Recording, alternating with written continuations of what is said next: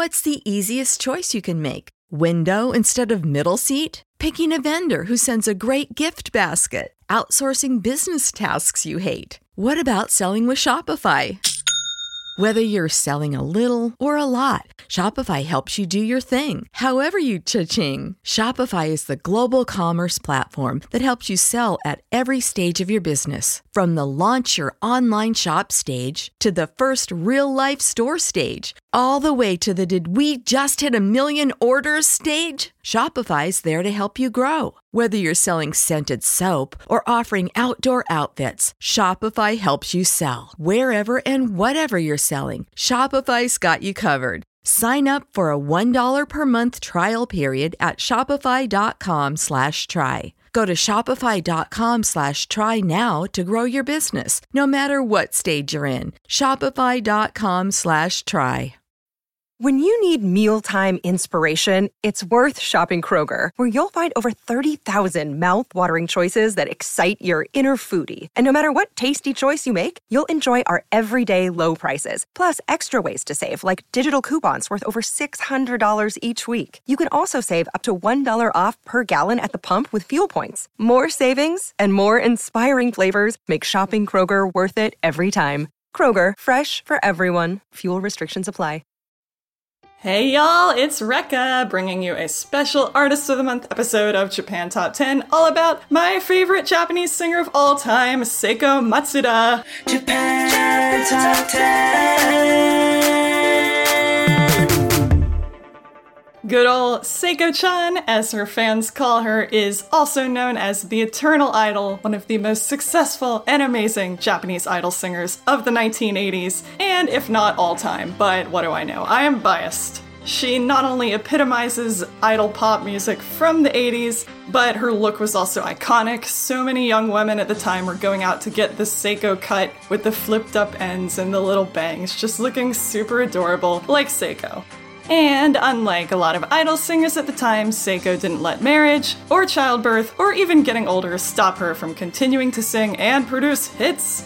And she still performs to this day. She makes near annual appearances on the Kohaku Utagassen or Red and White New Year's Song Contest TV special at New Year's. And for example, at this year's Kohaku, she performed a medley of some of her biggest hits from the 80s, some of which you will hear in today's episode. Also, Seiko's songwriters and composers that did songs for her were a veritable who's who of big time pop composers and songwriters of that time.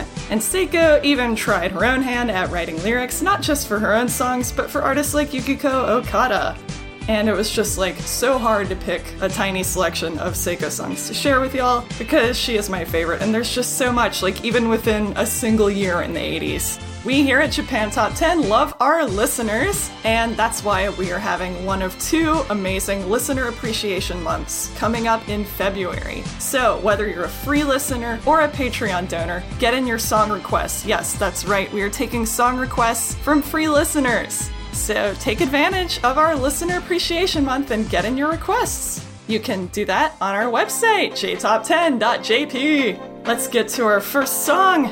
Number five for y'all is the first Seiko song that I fell in love with and learned how to sing Rockin' Rouge from 1984. Number 5.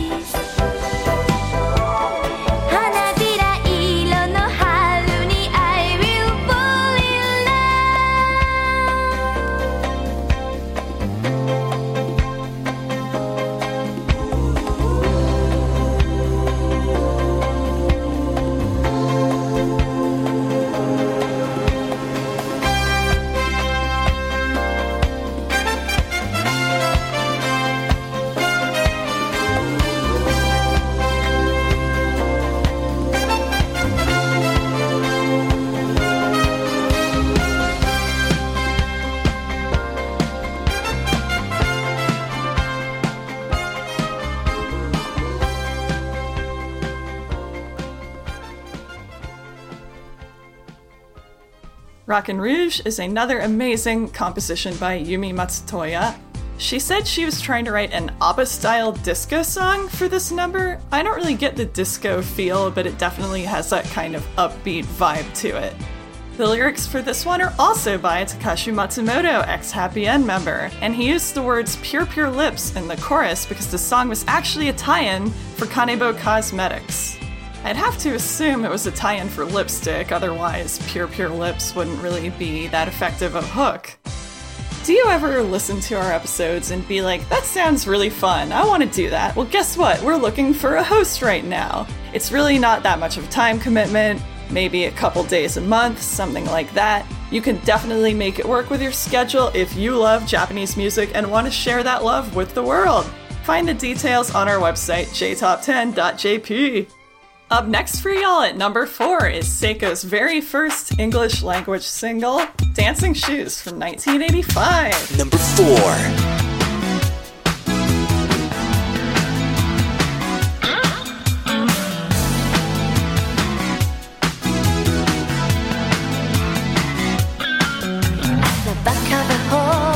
the of the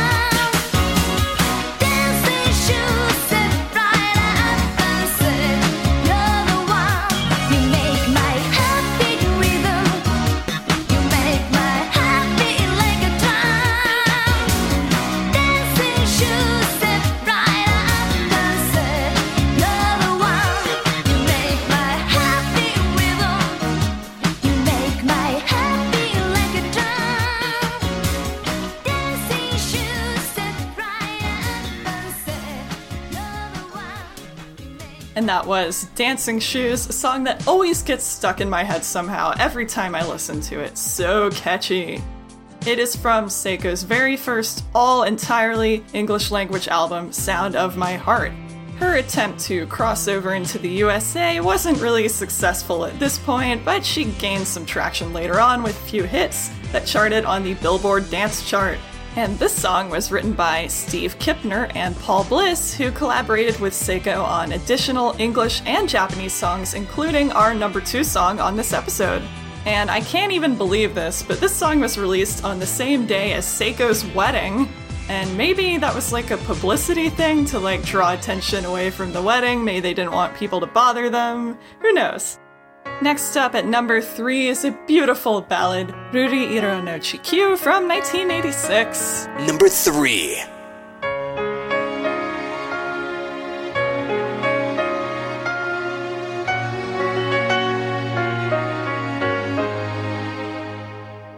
夜明けの来ない夜はないさあなたがぽつり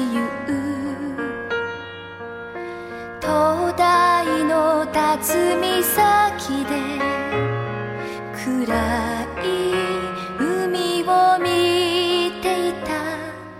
悩んだ日もある悲しみにくじけそうな時も。あなたがそこに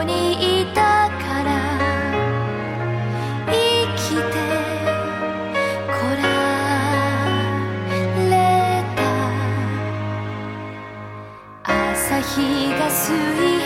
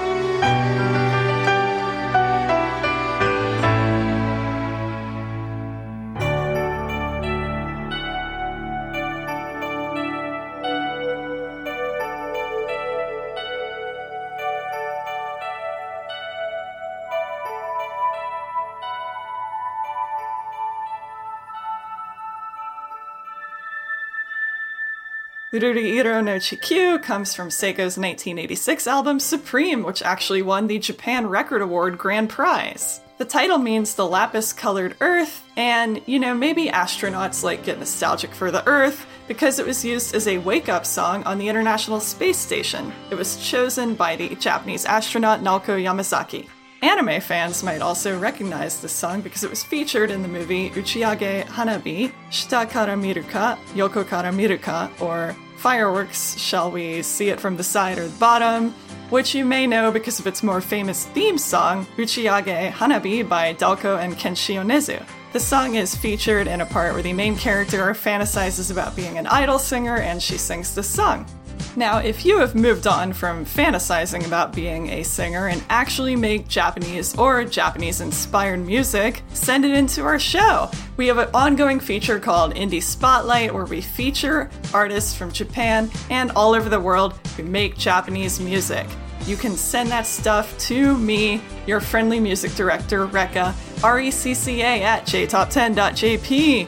Just send me an MP3 or two of your songs and we will see if it's great to play on the show. And you might also get an opportunity to be interviewed later because we're starting to do interviews with our indie spotlights. And now here is that announcement in Japanese. Miki san, please. インディーズミュージシャンの方へお知らせです。ご自身が作った日本の曲を宣伝したいとお考えでしたら、私たちの音楽監督、レイカまでメールでご連絡ください。アドレスは recca.jtop10.jp です。recca.jtop10.jp です。メールに、ポッドキャストで取り上げてほしい曲を忘れず添付してください。Thank you, Miki. On to our number two song for today Marrakeshu from 1988. Number two.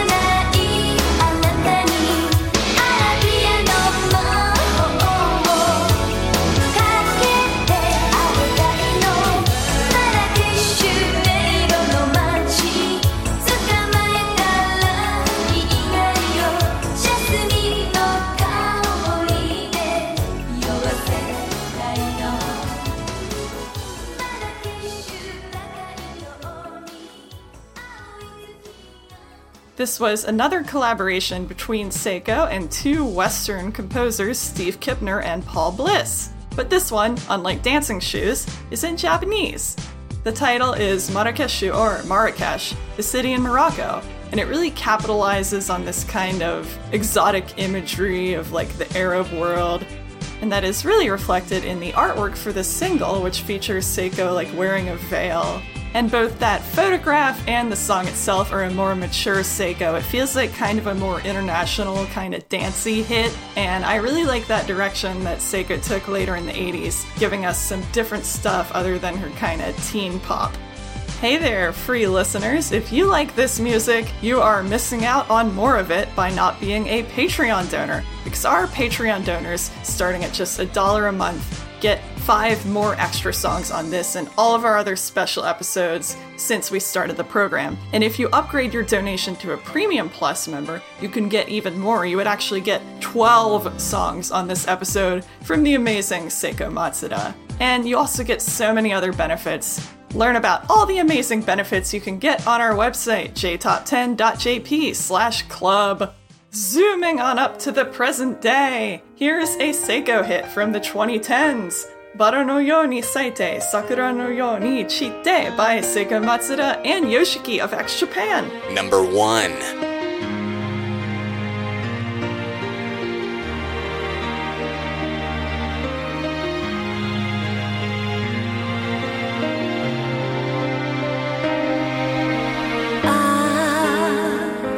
愛しさが深くなるそんな季節にあなたを思い出す。I miss you.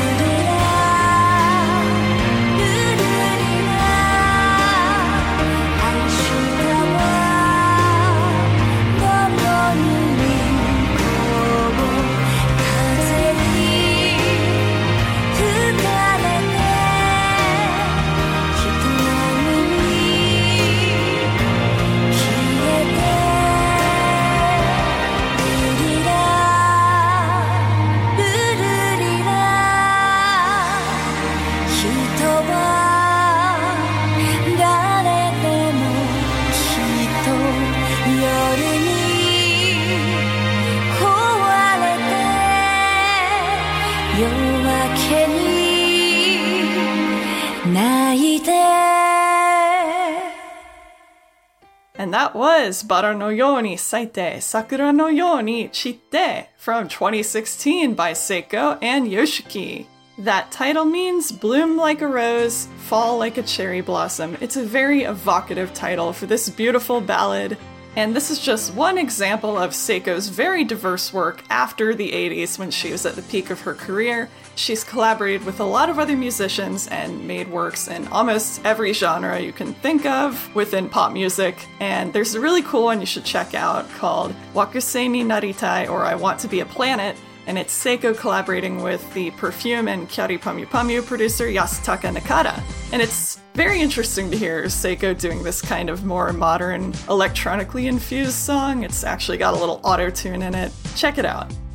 I really hope that you all enjoyed this lovely trip through the 80s and beyond with me through the magical world of Seiko Matsuda, and I really hope that you will check out all of her other work. There is something for everybody in there. It's great, and I really hope that you will become as big a fan as me, if that's even possible. And be sure to tune in for our next episode, our early February 2019 countdown, hosted by Eric. And if you love Japan Top 10 and our episodes, be sure to like and share on our social media. We are on Twitter and on Facebook. And as always, you can get all of our updates on our website, jtop10.jp. Until next time, bye! Japan Top 10, the number one Japanese music podcast.